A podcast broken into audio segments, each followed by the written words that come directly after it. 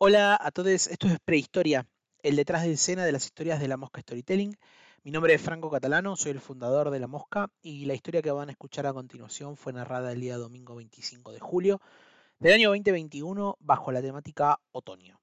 El narrador a cargo de la misma fue Don Oscar Bonilla, un narrador con experiencia en su Colombia natal, pero cuya historia que escucharán a continuación fue la primera presentación bajo nuestro sello, con una segunda historia pronto a ser narrada por él en un par de días. Un detalle que vale la pena rescatar con respecto a esta narración es que es la primera que publicamos y sobre la cual charlamos perteneciente al Matamoscas, que es nuestro formato de storytelling competitivo, donde 16 narradores se enfrentan en cuatro fechas y solo cuatro de ellos llegan a la gran final. Y si bien promovemos una competencia amistosa donde trabajamos de manera colaborativa entre los participantes de cada una de las fechas, no por ello, para nuestros narradores es menos competitivo, por lo cual durante las mismas solemos escuchar historias donde las apuestas son aún más altas que lo regular y donde se permiten hablar con una honestidad brutal sobre los hechos que transcurren en, en ellas. Y esta historia no es la excepción.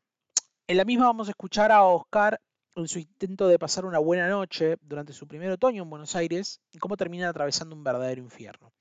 Después de escuchar la historia, van a tener la posibilidad de escuchar a Oscar hablar un poco sobre de dónde se sacan las fuerzas para contar una historia tan fuerte como esta.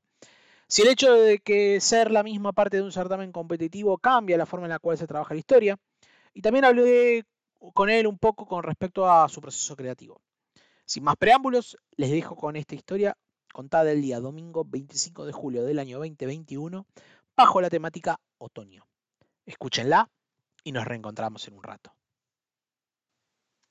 La historia que vengo a compartirles es algo que me ocurrió en abril del 2017. Estaba bastante, bastante, bastante tranquilo porque después de muchos meses había podido conseguir un laburo estable. Dentro de mí había como esa satisfacción de que por fin tenía un trabajo en blanco y la gente que emigra a otro país sabe y me entiende perfectamente que cuando logras ese tipo de cosas hay que celebrarlo. Me acuerdo muy bien que esa semana todo el mundo estaba hablando justamente del auge del otoño.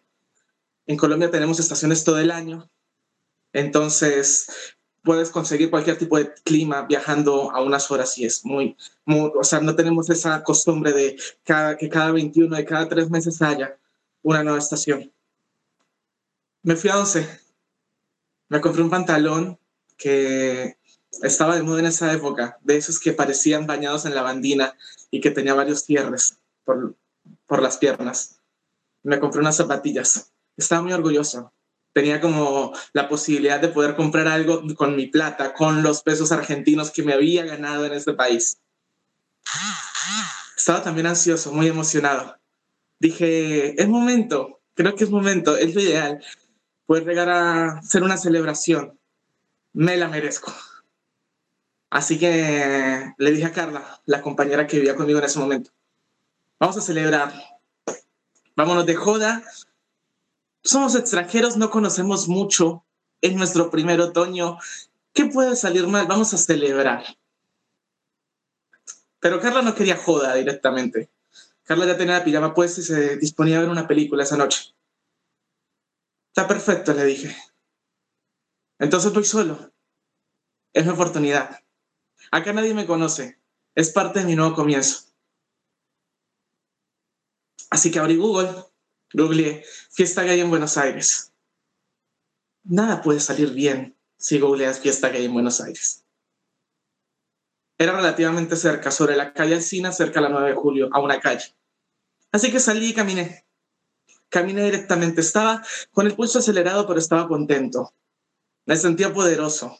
Me puse una remera de una calavera y unas rosas que me encantaba. Me puse obviamente el pantalón nuevo, las zapatillas. Sentía que era el rey del mundo en ese momento. Cuando llego al, boliche, había una fila de, de, de cuadra y media más o menos. Y me pareció curioso, pero dije, bueno, la voy a hacer, porque vine hasta acá, vine caminando y esta noche es mía. Así que nada, pagué el cover, 150 pesos esa noche, barra libre y entré a la gran fiesta. La fiesta se llamaba la fiesta Kiki, por esa canción de Scissor Sister que dice Let's have a Kiki. no sé si la conocen. Pero el punto era que con esa canción todo podía salir bien.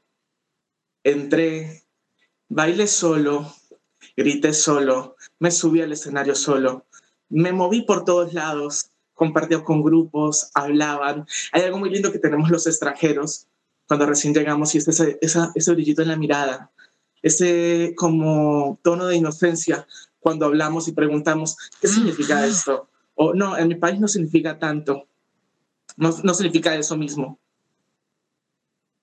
Y a mí me encantaba jugar con eso. Me encantaba que me preguntaran de hace cuánto había venido de Colombia, para qué había venido. A veces incluso me inventaba historias para salir un poco de la rutina de los cuestionarios que siempre hace la gente que es del lugar de donde uno está. Pero todo buen momento tiene un fin. Y la noche se acababa. Ya la gente empezaba a irse. Y obviamente yo también. Yo dije, bueno, vine a pie, me voy a ir a pie yo estaba ya cansado de coquetear con mi tonada colombiana y de hacerme el canchero hablando, jodiendo, conociendo gente nueva. Me acuerdo que cambié un par de números, sin ánimo de levante, simplemente quería ser amigos. Y nada, salimos en grupo todos del boliche, de repente quedé solo. Empecé a caminar en una calle, ahí había un grupo de, de chabones. Ellos me hablan que de dónde sos, que ta, ta, ta, otra vez la misma rutina de siempre. Lo siguiente que recuerdo es que uno de ellos pone su mano sobre mi cara y me desplomo. Cuando me di cuenta, estaban todos alrededor mío. Me estaban agarrando a patadas. Yo no entendía la situación.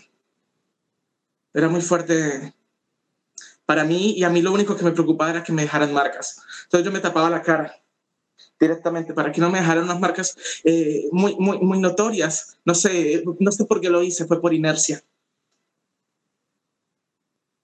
Pero uno de ellos agarró mis brazos y los bajó para que otro pudiera agarrarme a puños. No recuerdo más. No recuerdo más que unos gritos de puto de mierda, colombiana de mierda, andate a tu país.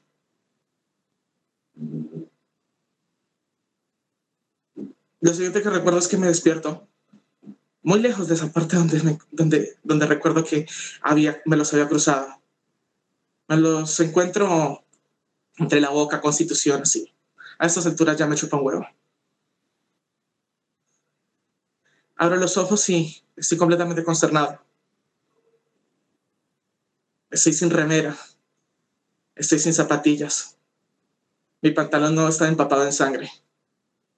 Y me dolía todo el cuerpo. Me dolía el corazón. Me dolía el nivel de exposición en el que estaba pasando en ese instante. Al frente, una chica me ve y me miraba aterrada. Ella cruza, me da una botella con agua. Creo que trabaja en una peluquería o algo así me dice que va a llamar a la policía y de repente empiezo a tener público. De nada, se empieza a generar un semicírculo alrededor mío de gente que estaba mirándome, unos con cara de lástima, unos con cara de miedo, unos con cara de perdición, como si yo hubiese tomado demasiado, como si directamente hubiese buscado eso que me estaba pasando en este instante. Llegó la policía. Yo no era capaz de mantener la mirada con nadie. Y la policía llamó a una ambulancia. Me acuerdo también que la ambulancia, cuando llegó y me subieron, los paramédicos me calmaban, porque al parecer yo estaba destacado y lo creo. Yo estaba ahí directamente sin remera, con los complejos que tengo con mi cuerpo desde toda la vida, expuestos, esperando a que en algún momento me pasaran la cuenta de cobro. No tengo plata para pagar esto, le decía, bájenme acá, bájenme acá, le decía a los de la ambulancia. No tengo plata para cubrir todos estos gastos. Me decían, quédate tranquilo, es salud pública y la salud pública en Argentina no se paga. Fue un alivio, pero me entró mucho más miedo. No sabía dónde me iban a llevar. Después de que te pasa eso, desconfías de todo, absolutamente de todo, y yo tenía muchísimo miedo de lo que iba a pasar luego. Llegamos al hospital, me hacen exámenes, me ponen, me ponen unos puntos en la cabeza de una cicatriz que me quedó en uno de los costados. Y el médico me hace la pregunta que, que me dejó completamente consternado, porque me dice que no me puedo ir en el estado en el que estoy si no viene un familiar. Doctor, yo no tengo familia acá, yo estoy solo. Carla está descansando en casa y ni siquiera me sé su número de teléfono. Nunca había tenido tanto miedo antes, nunca me había sentido tan solo, tan desolado. Tenía dinero en el bolsillo, lo que demuestra que la agresión no fue por un, por, no fue un intento de robo, sino un ataque de odio. Le ruego al médico que me dejen ir, que yo no quiero estar ahí. Lo único que yo quería era irme a mi casa a tomar una ducha y llorar y verme al espejo, que me lo había podido ver en la guardia y estaba desfigurado. Tiene un hematoma, toda esta parte estaba hinchada. Había retenido líquido la cara. Me daba vergüenza que me miraran y también me sentía culpable. ¿Por qué salí solo? ¿Por qué hablo con extraños? Esa gente ese día no me robó, no me robó la plata. Perdí el celular, pero es por obvias razones. No sé cómo no me atropellaron, llegando de, ese, de, de el obelisco hasta Constitución, a pie, descalzo. Tenía la parte de abajo de los pies completamente destrozada. Pero sí me robaron la dignidad. Me robaron la poca autoestima que tenía en ese momento. Las ganas de levantarme, las ganas de sonreír. Y me la robaron por un tiempo largo. Cuando salí de la guardia, salí con una, una camisa, una camisa robada, robada no, una camisa que me dio el doctor. El doctor, me acuerdo que llegó alguien a hablarle y en una de esas paredes delgaditas que son típicas de los hospitales, le escucho decir, pero ¿cómo vas a traer eso de la morgue? No importa si es de un muerto. Quiero recuperar un poco de respeto por mí. Me pongo lo que sea, quiero taparme, quiero cubrir mi cuerpo, quiero irme.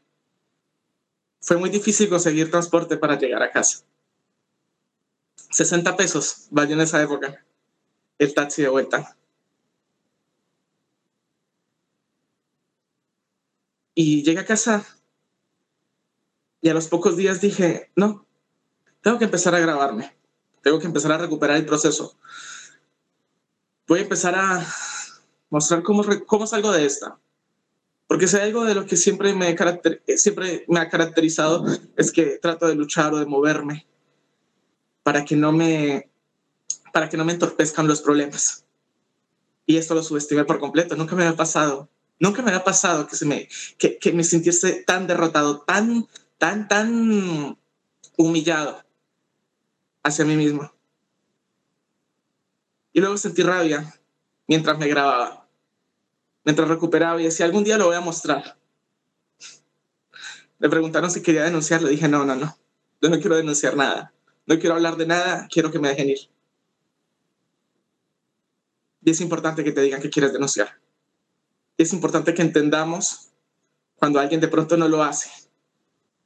Porque uno muchas veces, y me ha pasado también luego de esto, que uno ve casos y uno dice, ¿por qué no denunciaste? ¿Por qué no denunciaste? ¿Por qué no te asesoraste? ¿Por qué no sabías que tenías derechos? pero lamentablemente uno solo entiende este tipo de cosas tan bien hasta que lo vio en primera persona. Han pasado cuatro años ya. Y es la primera vez que puedo hablarlo frente a tanta gente. No lo hago ni para ponerme en un papel de víctima. Me ha tomado tiempo, me ha tomado un proceso. He tenido que aprender a sanarme.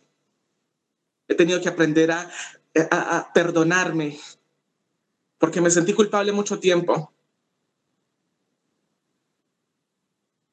Y he tenido que aprender también a entender que a uno lo componen diferentes tipos de emociones.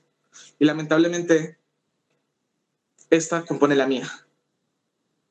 Hace unos meses se quemó mi disco duro y perdí toda la información que tenía.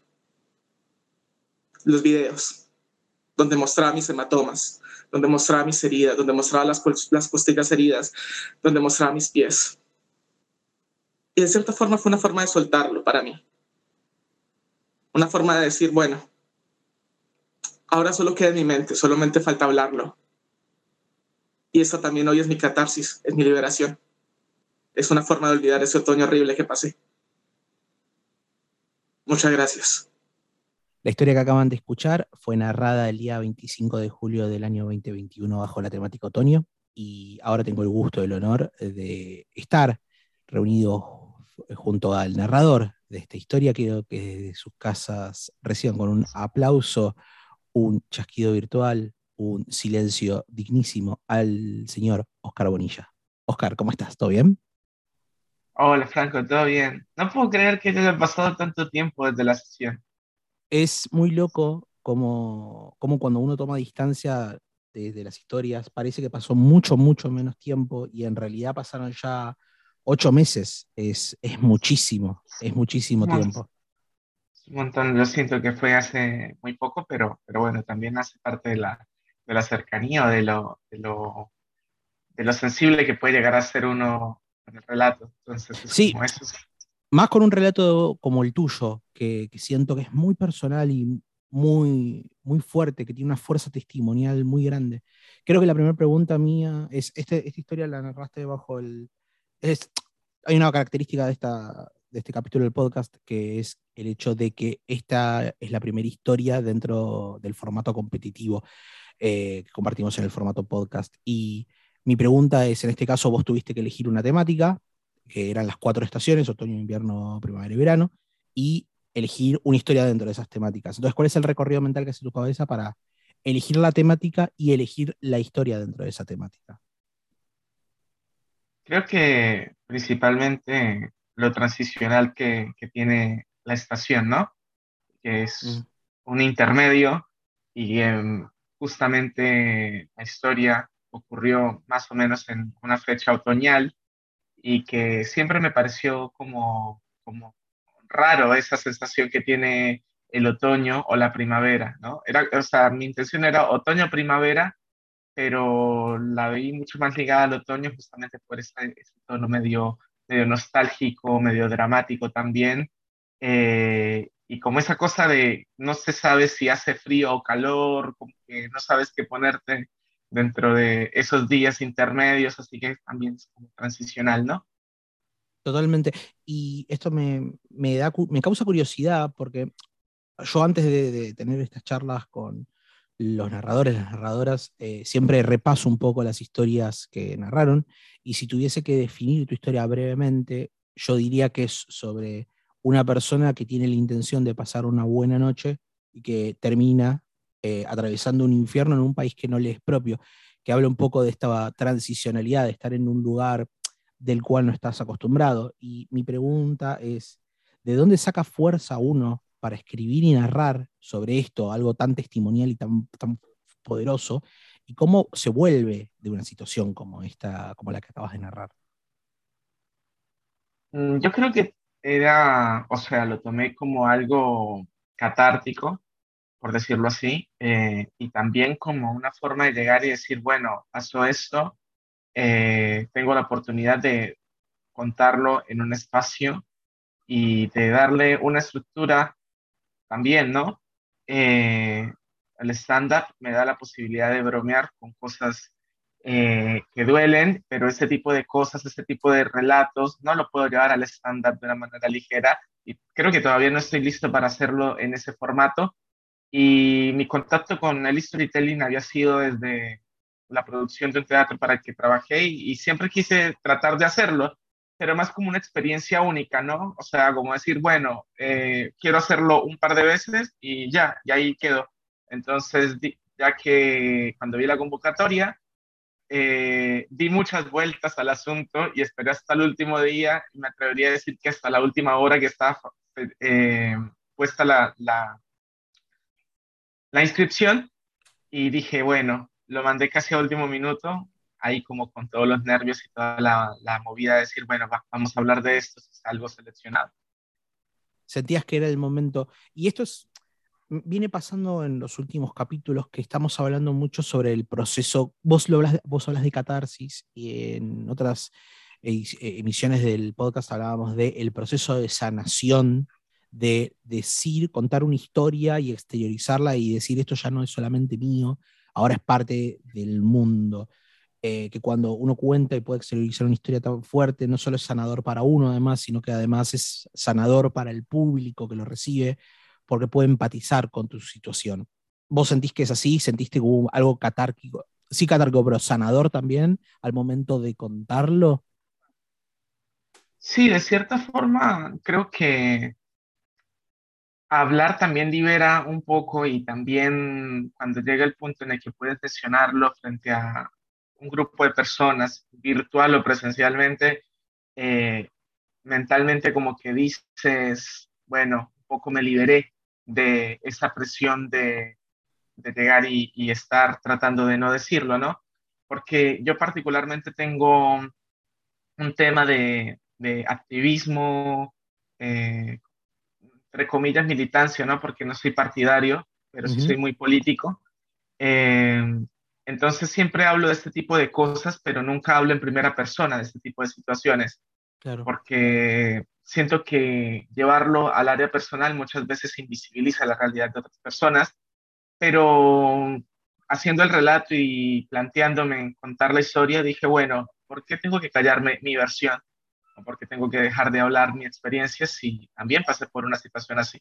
Entonces, como que ahí me evalué eh, el montón de cosas que, que, que, había tratado de ocultar, ¿no? Como que decir, hey, sí, la pasaste muy mal, eh, creo que el discurso de estás invisibilizando las otras situaciones para no llevar la voz es una excusa para no hablar de que realmente te duele. Entonces, ahí fue como fue el proceso para llegar a, a, a procesar y escribir la historia. Está, está, muy bien, está muy bien. No había pensado en esto que, que mencionás sobre utilizar como el colectivo para tapar lo individual y creo que mi pregunta siguiente sería, eh, si pudieses cambiar, hablas de tu, de tu activismo y mi pregunta sería, si pudieses cambiar algo del mundo en base a tu relato, ¿qué te gustaría que fuese? No, creo que eh, no hay que justificar ningún tipo de, violencia. Es eso, básicamente. O sea, no, no veo necesaria el uso, no veo necesario el uso de la fuerza o el uso de, de la violencia, sobre todo en situaciones que van basadas en odio injustificado, ¿no? Por supuesto. Sí, decime. No, no, no, por favor, seguí, seguí, seguí, es muy interesante lo que estás diciendo. Eh, eso principalmente, el uso de la violencia, pero también el uso de la empatía, ¿no? Porque hay muchas personas que tienen que llevarlo a la primera persona para llegar a entender ciertas realidades y la verdad que justamente basándome en eso de omitir, eh, omitir lo individual para no opacar lo colectivo, eh, uno muchas veces se censura, pero también hay que ser conscientes de que no es necesario vivir una situación traumática para llegar a comprenderla, ¿no? Es lo que yo siempre digo, no hace falta ser migrante para entender que ser xenófobo está mal, no hace falta ser homosexual para entender que la, eh, el homo-odio está mal, eh, o no hace falta ser afrodescendiente para entender que el racismo está mal. Entonces, justamente el conflicto de poder llegar y decir, ay, bueno, eh, acabo de pasar esta situación, yo siempre he defendido, antes de eso yo ya tenía mi activismo eh, activo, valga la redundancia, eh, pero vivirlo en primera persona me puso en un nivel de vulnerabilidad que incluso me, me, me hizo dar mucha más bronca, me hizo generar un poco más de, de de, rabia, pero también al mismo tiempo empatía, pero al mismo tiempo miedo de llegar y decir, bueno, no sé si quiero contar esto, en el sentido de que, bueno, si lo cuento, no quiero llegar a ser acaparador o invisibilizar las otras realidades de otras personas. Entonces, bueno, fue todo un proceso ahí. Hablemos un poco de tu proceso creativo, sacamos un poco de la historia y hablemos un poco como del detrás de escena de, de, eso. Em, el primero creo que es, la primera pregunta es, vos, como dijimos al principio, esta, la particularidad que tiene esta historia es que la narraste en el ciclo competitivo. Honestamente, ¿escribís pensando en eso o escribís libremente? ¿O sentís que no hay una atadura? No, en ningún momento me sentí en una competencia. Desde la buena onda que hubo previo con las otras personas con las que concursé, participamos en esa fecha, en previos ensayos, incluso las devoluciones que nos hacíamos entre nosotros para, para, para la historia de, de, de la otra persona, eh, siempre fue con intención de sumar. Y como te decía, para mí este proceso era más catártico que competitivo. Yo decía, bueno, mm, hago la historia y ya está, tuve la experiencia y tuve mi primer contacto con el storytelling. Eh, listo, ya. Entonces justamente hablaba con, con alguien y me decía, ¿y qué vas a contar luego si ganas? Y yo dije, no, la verdad que espero no ganar porque no sé qué vas a contar luego. Igual siento que siempre tenemos una historia para contar. Eh, pasó que en las últimas emisiones hablamos, apareció mucho el hecho de la importancia de ser lector desde temprana edad como factor importante al momento de desarrollar una actividad como la narrativa o el stand-up. ¿Crees que realmente es así? ¿Vos sentís que hay una receta para aprender a escribir? ¿Tenés, ¿Tenés alguna vos en tu experiencia? A mí siempre me han gustado las historias, o sea, vistas desde un guion. Como te decía, en Colombia hay un fuerte rubro de narración oral. Eh, tanto storytelling como cuentería, eh, y también historias tradicionales, y bueno, hay como mil ramas y mil festivales y mil espacios donde, donde se puede hacer cuentería o storytelling en Colombia, a diferencia de, de stand-up, que es mucho más limitado. Eh, y siempre se me facilitó escribir, entonces eso, mm, que en paralelo, eh, yo, soy, yo soy lector, pero no soy un lector muy intenso, no sé si me hago entender de, de, que estoy leyendo dos libros al tiempo, que leo tres libros al año, no, he tenido épocas en las que paso un par de años sin leer un libro, pero constantemente estoy buscando info variada de cosas y bueno, si sumo todo lo que leo de pronto durante la semana, agarro un popurrí de información que, que, luego termino usando palabras que no me imaginé que iba a usar en una conversación. claro, no es, no, es lectura de libros, pero estás constantemente leyendo otras cosas en general. Sí, un tweet puede ser también. O sea, la lectura es muy amplia. Hoy en día es verdad, es un, un tweet es lectura, no cuenta como eso. Eh, ¿Tenés rutinas al momento de escribir? Eh, y justamente hablabas de que también estás dentro del mundo del stand-up.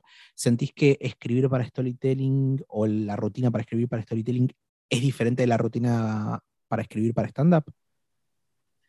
Em, sí, absolutamente.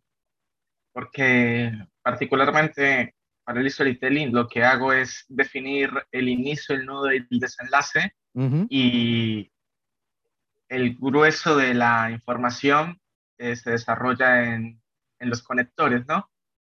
Sí, ahí ya luego ahí ya luego le voy dando palabras y frases más eh, concisas y que de pronto vayan a tener un poco más de, de, estabilidad, por decirlo de cierta forma, para tener luego el relato final, ¿no? Eh, releerlo me parece importantísimo para, para, que, para que tenga el tono que uno quiere.